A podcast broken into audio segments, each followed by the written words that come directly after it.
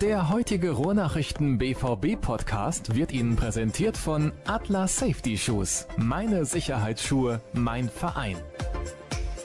Mein lieber Sascha, ich bin's. Jürgen, grüß dich, schön von dir zu hören.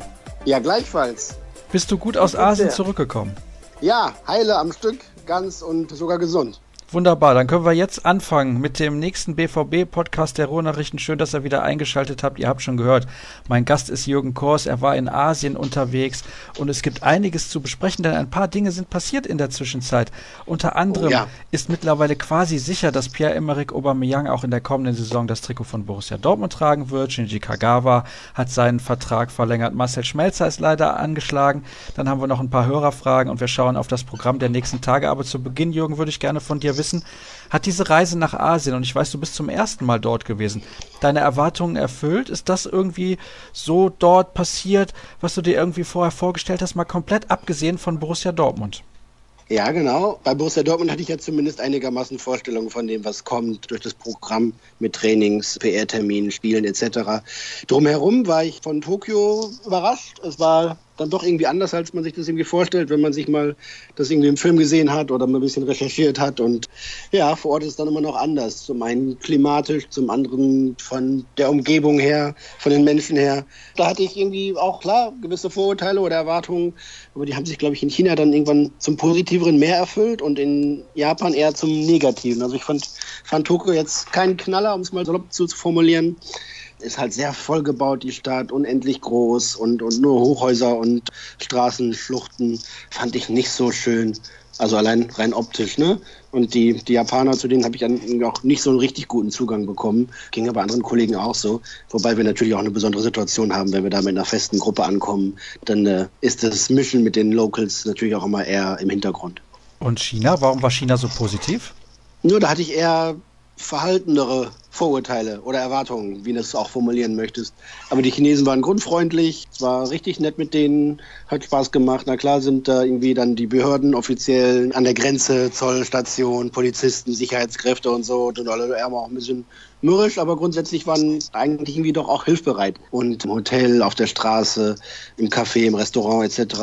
fand ich das sehr angenehm, sehr lebendig und ich fand es auch schön, irgendwie auch in, auch in China abends um elf noch über die Straße gehen zu können, ohne dass ich irgendwie Sorgen haben musste. Und es ist irgendwie so ein, eine ganz bunte Mischung aus, wo man es irgendwie merkt im Straßenverkehr zum Beispiel. Dann sind da so, so alte Tuk-Tuks oder wie die auch immer die da heißen, drei Räder mit kleinem Motor und hinten vollgestapelt bis zum Ende. Und daneben fährt dann ein modernes SUV westlichen Fabrikats. Und so ist dann da irgendwie alles durcheinander bunt gemischt. Das fand ich irgendwie eine lustige Kombination. Wobei auch Guangzhou, wo wir waren, in den Kanton, natürlich auch eine Riesenstadt, ist 15 Millionen Einwohner, also fünfmal mehr als die größte Stadt, die wir in Deutschland haben.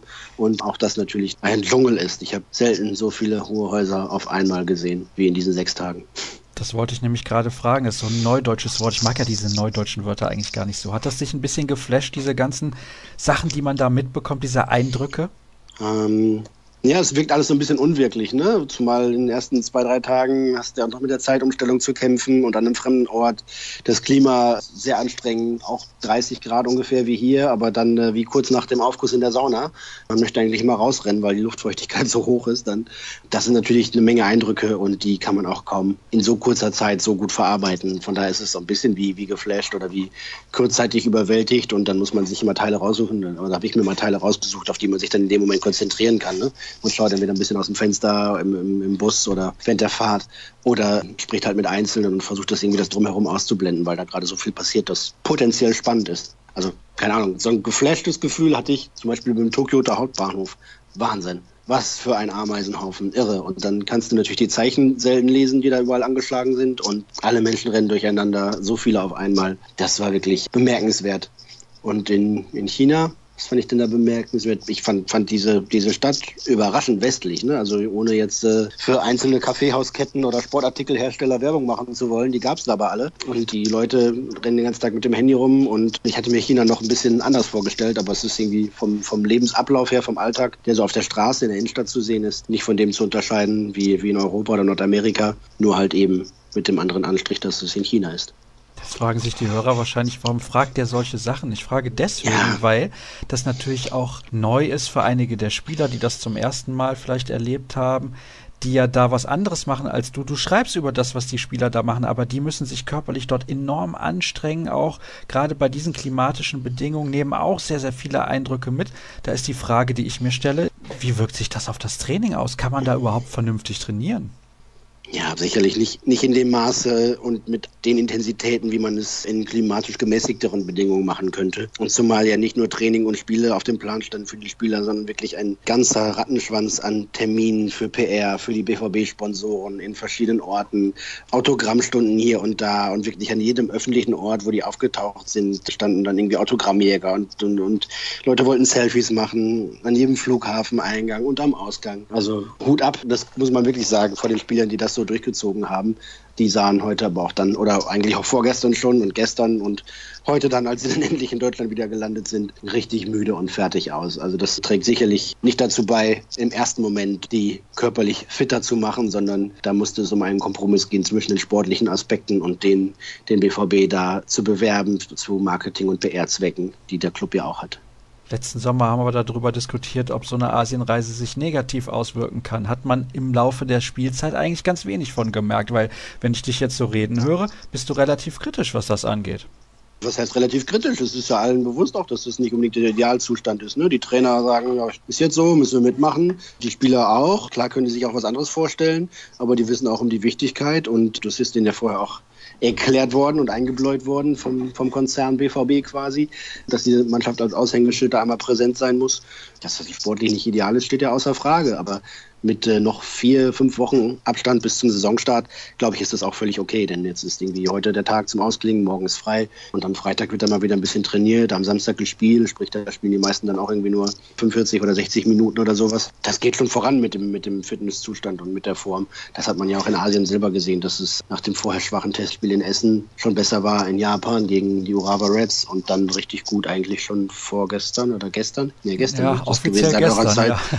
Ja. ja, also ich habe jetzt genau plus sechs Stunden. Bei mir ist es jetzt so im, im Kopf gerade 1 Uhr morgens und ich halte mich so über Wasser und halte mich wach, damit ich irgendwie einigermaßen in den Rhythmus komme. Aber zurück zum Thema. Gegen AC Mailand war es ja schon richtig gut. Also die ansteigende Formkurve hat sich ja auch da trotzdem äh, bewahrheitet.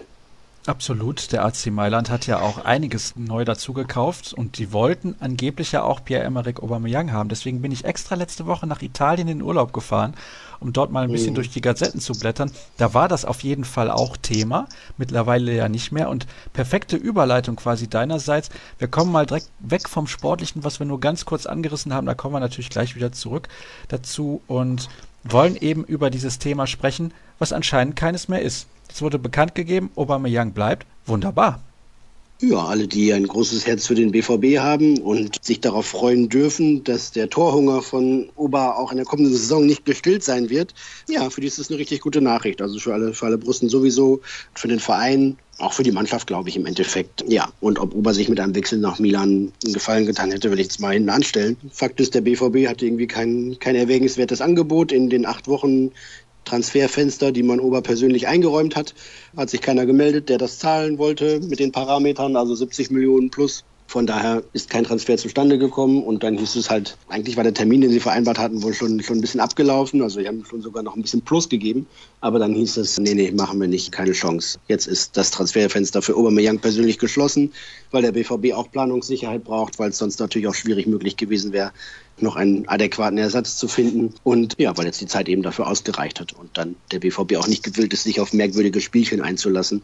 Denn äh, das äh, hat Hans-Joachim Watzke heute noch mal in einem Gespräch so ein bisschen kritisch angemerkt. Dann stellt sich irgendwie der stellvertretende Geschäftsführer von Milan, der dann der Handlanger des chinesischen Eigners ist und sagt irgendwie, oh, wir könnten uns vorstellen, den zu kaufen und den zu kaufen und den zu kaufen. Das ist äh, kein gutes Geschäftsgebaren. Das macht ja sonst auch niemand, auch in der Bundesliga nicht. Da sagt ja kein Manager, ah, wir brauchen noch einen Stürmer und wir hätten gern den oder den oder den. Also das ist auch unfair und respektlos gegenüber den Spielern und gegenüber deren Clubs, denn die sind da ja in Anstellung. Von daher war der BVB wahrscheinlich auch spätestens da nicht mehr bereit, mit Mailand irgendwie zu kooperieren und auf einen Nenner zu kommen.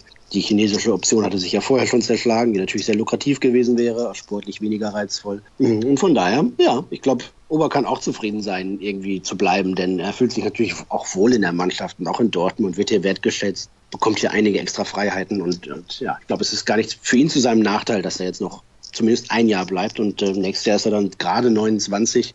Meine Güte, da kann er so gesund und fit wie er ist, der fällt ja fast nie mit Verletzungen aus. Wenn es denn unbedingt sein größter Wunsch ist, immer noch sich einen Verein suchen, der ihm viel mehr Geld bezahlt, als der BVB es vermag.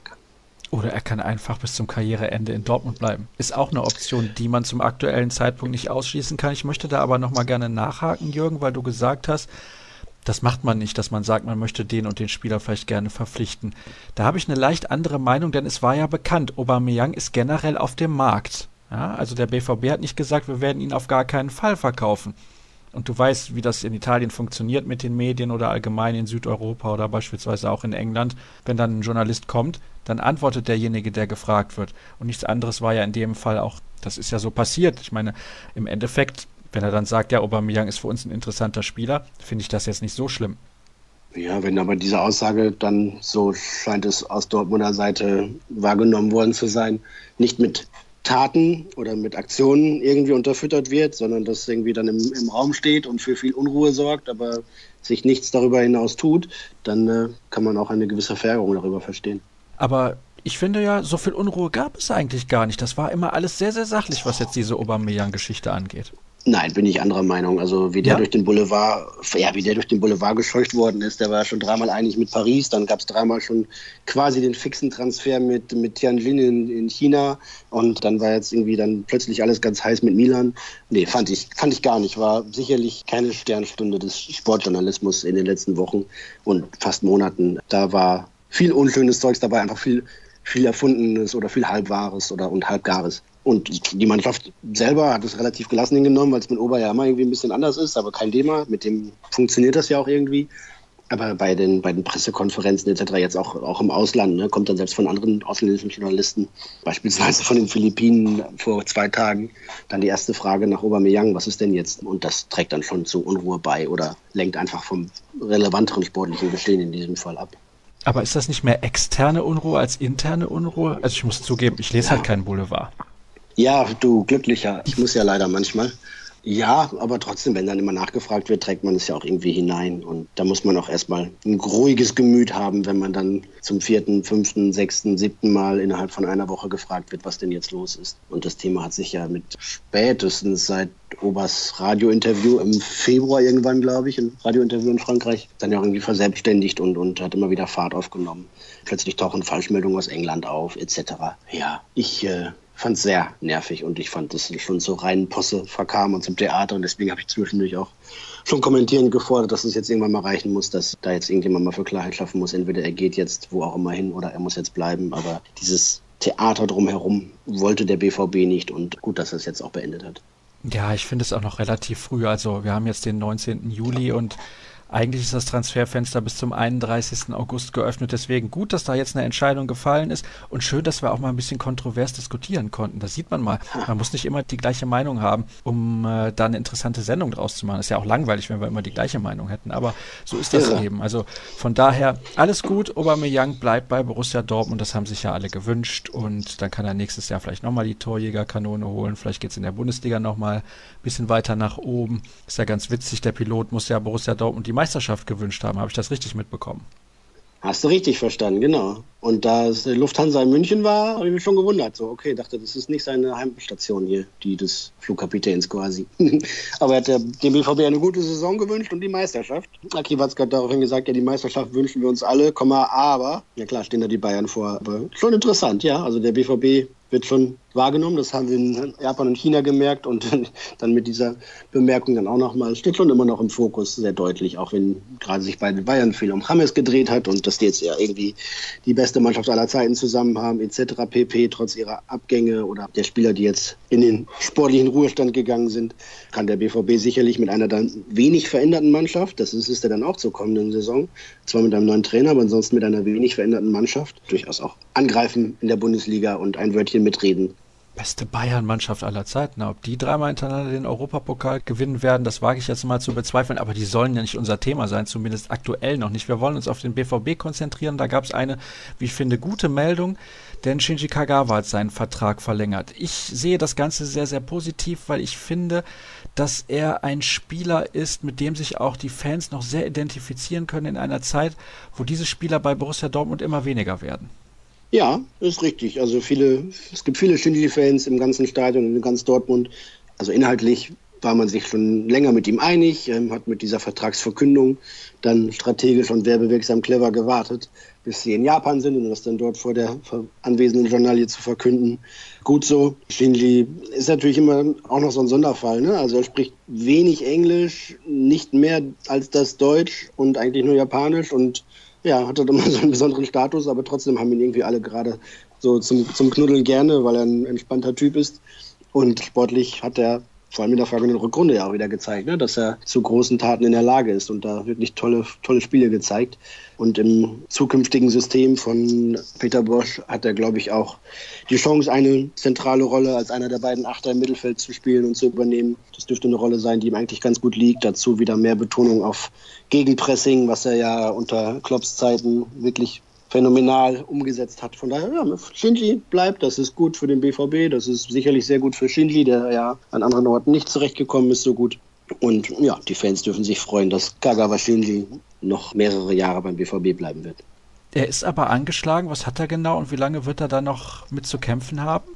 Nicht mehr lange. Er ist schon wieder im Einzeltraining und teilweise im Mannschaftstraining. Hatte sich beim Länderspiel mit Japan kurz nach dem Saisonende, wo ja auch für Deutschland die Länderspiele anstanden, an der Schulter verletzt, musste daraufhin pausieren und steigt jetzt langsam wieder ins Training ein und das in aller Ruhe. Der wird, ich glaube, noch nicht am Samstag, aber dann im Trainingslager in der Schweiz so langsam ins Training wieder einsteigen. Also in, in, den Spielbetrieb dann auch wieder einsteigen. Nicht nur ins Training, sondern voll belastbar sein im Training und dann auch die ersten Partien bestreiten. Das hört sich doch relativ gut an. Traust du ihm zu, nochmal ein absoluter Schlüsselspieler zu werden? Klar, die Rückrunde, die war auf jeden Fall solide bis gut, aber kann er nochmal an diese Form herankommen, die er damals auch in der Double-Saison gezeigt hat? Glaubst du das?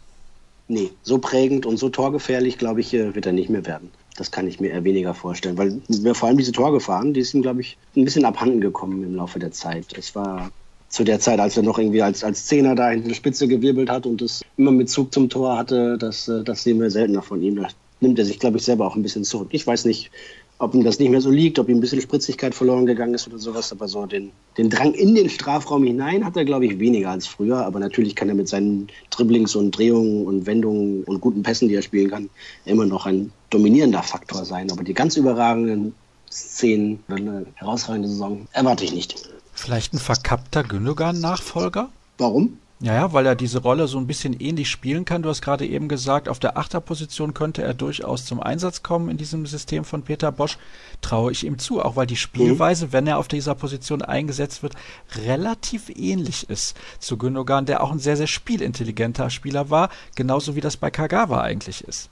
Ja, ja, wobei es, glaube ich, noch eine andere Position, die heißt, würde ich dann auch als acht bezeichnen ungefähr, aber sie ist schon offensiver als das, was Guy Gündogan beim BVB gespielt hat, der eher mit, mit Bälle verteilen etc. beschäftigt war. Bei Peter Bosch sind diese beiden offensiven Mittelfeldspieler ja doch ein bisschen weiter vorne noch postiert, als dass sie im Spielaufbau schon am Anfang dabei wären. Also den, den Vergleich hätte ich jetzt nicht gezogen von der taktischen Position her. Aber klar kann der das, aber da sind natürlich auch noch andere dabei, die das auch sehr, sehr gut können und vielleicht dann irgendwie so als Organisator auf dem Platz ihre Stärken besser zur Geltung bringen können. Kommen wir zu Marcel Schmelzer. Der musste leider verletzt ausgewechselt werden, glaube ich. Ne? Oder war das im Training? Ich weiß es jetzt gar nicht mehr, ehrlich gesagt. Er ist im Training Ach. umgeknickt wohl und schon geschmunzelt. So, das ist jetzt irgendwie der Preis, den der BVB dafür bezahlt, dass er den Schmelle von einem PR-Termin zum nächsten und von einer Autogrammstunde zum nächsten schickt. Dann war er vielleicht für eine Sekunde unkonzentriert. Keine Ahnung, ist da jetzt eine Vermutung von mir. Kann auch an irgendwas anderem gelegen haben. Fall ist er umgeknickt äh, mit dem rechten Fuß, hat sich am Sprunggelenk irgendwie verletzt, vermutlich eine Bändergeschichte. Schien aber nicht ganz so schlimm zu sein, wie es am Anfang den ersten Eindruck gemacht hatte. Da sollten jetzt irgendwie Bilder gemacht werden, zurück in Deutschland, hier in Dortmund. Und dann wird man die Diagnose erfahren. Und Im schlimmsten Fall ist es ein Bänderriss, dann fehlt er drei bis vier Wochen, dann ist er aber mal zum Saisonstart ja auch fast schon wieder zurück. Also wird nicht ganz so dramatisch sein. Glauben alle. Ja, das hoffen wir mal, denn die Außenverteidigerposition, da hast du ja zuletzt gesagt, die ist qualitativ durchaus ordentlich besetzt, aber quantitativ könnte das vielleicht zu einem kleinen Problem werden.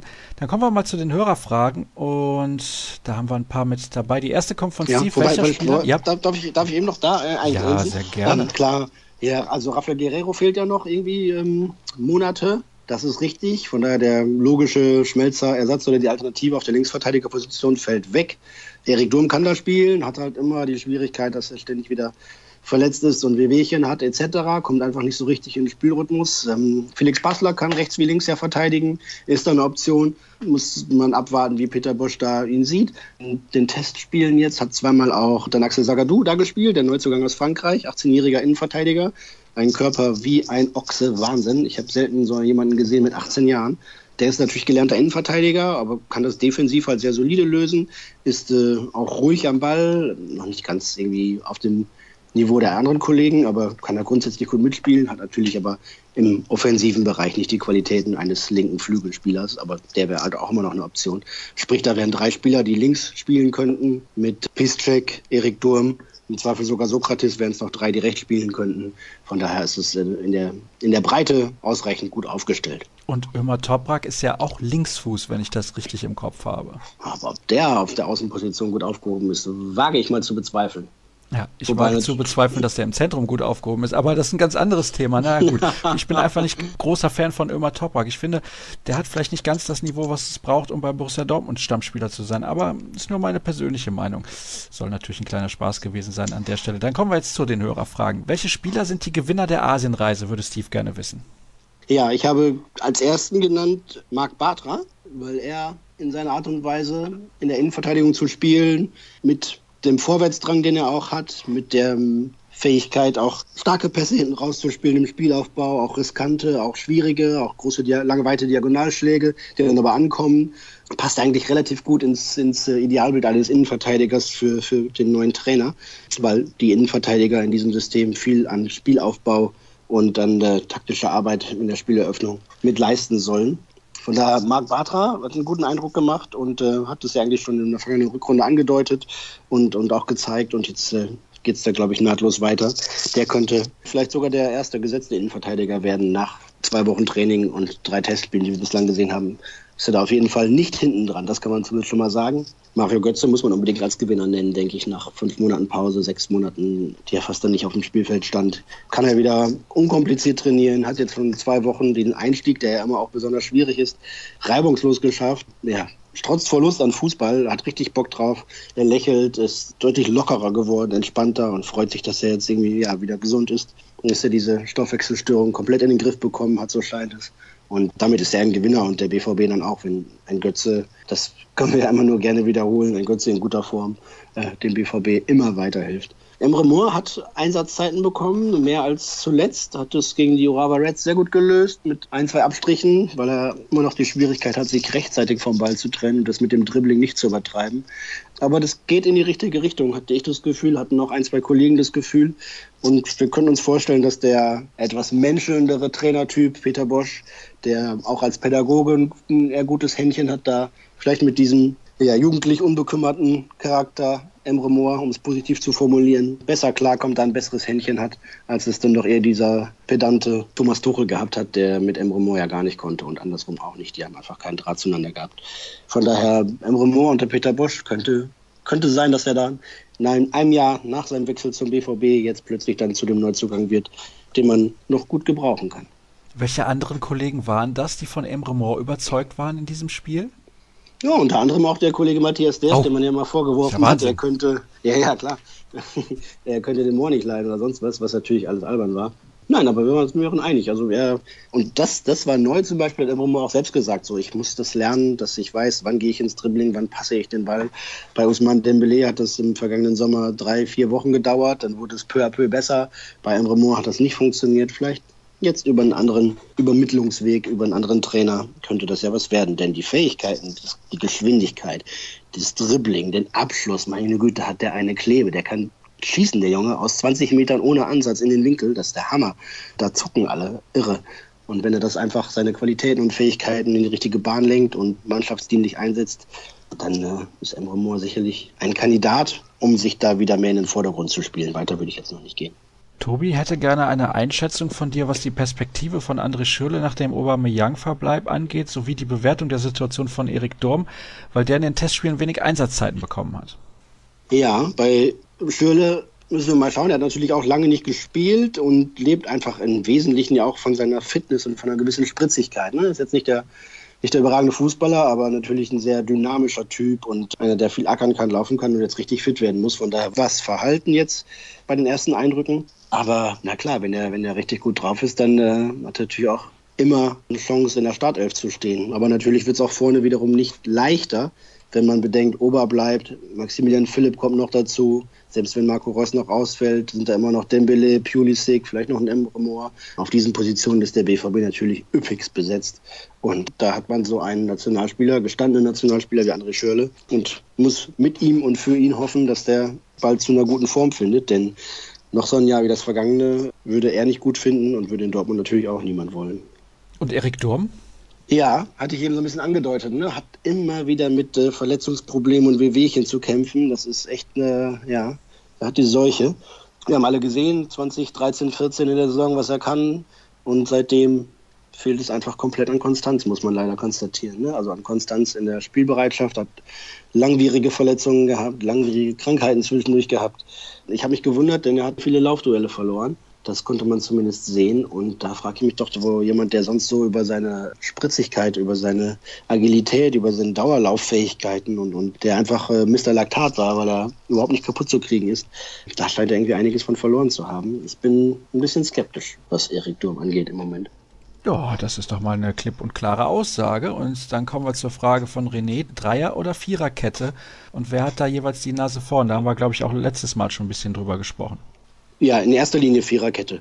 Das sieht das System von Peter Bosch so vor, mit der Veränderung, dass die Innenverteidiger, die bei Tuchel ja möglichst die Füße vom Ball lassen sollten, jetzt tragende Aufgaben zugewiesen bekommen in der Spieleröffnung und im Aufbau, dass die Außenverteidiger nicht ganz so hoch stehen. So sieht die Viererkette aus. Vorne wäre für mich im Moment Marc Bartra und um den zweiten Platz streiten sich mit Vorteil Sokrates eben Sokrates und Ömer Toprak.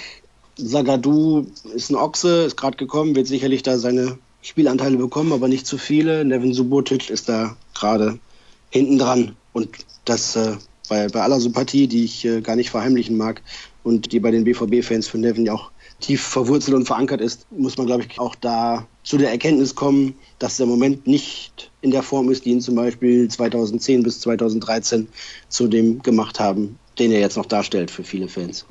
Und auf den Außenverteidigerpositionen, da würde ich jetzt mal sagen, sprechen wir nicht noch intensiv drüber. Das haben wir zuletzt getan. Da ist Bischek auf der rechten Seite gesetzt und Schmelzer links und als Alternative links ja Guerrero hat Jürgen sowieso eben schon was zu gesagt. Dann möchte ich noch kurz schauen auf das, was in den nächsten Tagen bei Borussia Dortmund so ansteht. Es gibt am Samstag um 18 Uhr ein Testspiel beim VfL Bochum auch im Ruhrstadion. Also man muss nicht weit reisen, wenn man den BVB live sehen möchte. Und dann geht es in die Schweiz zum Trainingslager. Da gibt es am 28. Juli ein Testspiel in Winterthur gegen Espanyol Barcelona und dann am 1. August schon gegen Atalanta Bergamo in Altach in Österreich. Das ist nicht allzu weit von der deutschen Grenze entfernt.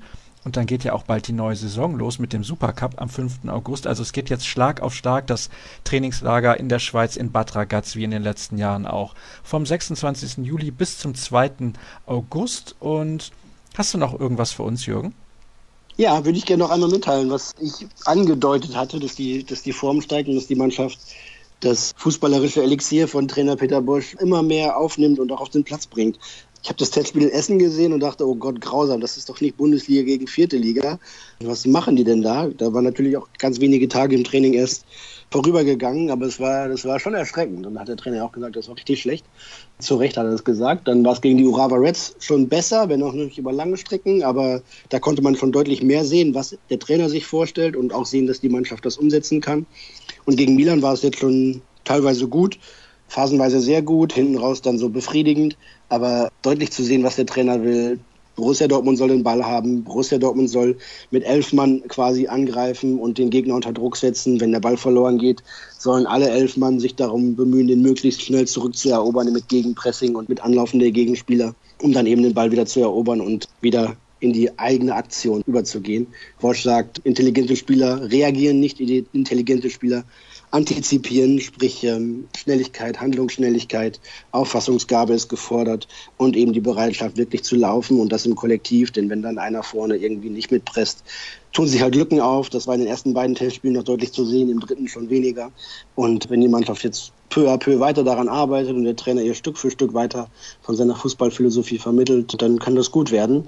Wie gesagt, da die Fortschritte innerhalb von einer Woche zu sehen, war erstaunlich. Und wenn es über Ragaz und die weiteren Testspiele in diesem Tempo vorangeht, dann lernt die Mannschaft verdammt schnell und dann kriegt der neue Trainer sie verdammt schnell dahin, wo er sie haben will. Du hast ein gutes Gefühl bei Peter Bosch, kann das sein? Persönlich, als, als Figur, auf jeden Fall.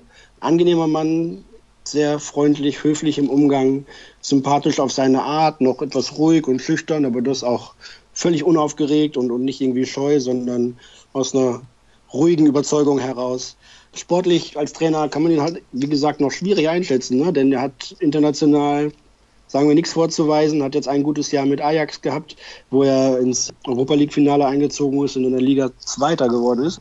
Also ist jetzt nicht die Visitenkarte eines international erfahrenen Top-Trainers, aber die BVB-Bosse haben sich für ihn entschieden, auch weil sie natürlich ein Kontrastprogramm zum Vorgänger wollten, um da eben äh, keine Gewinnungsprozesse zu haben, um auch wieder trotzdem aber auch offensiven BVB-Fußball spielen lassen zu können, wie es der Kader eigentlich auch verlangt.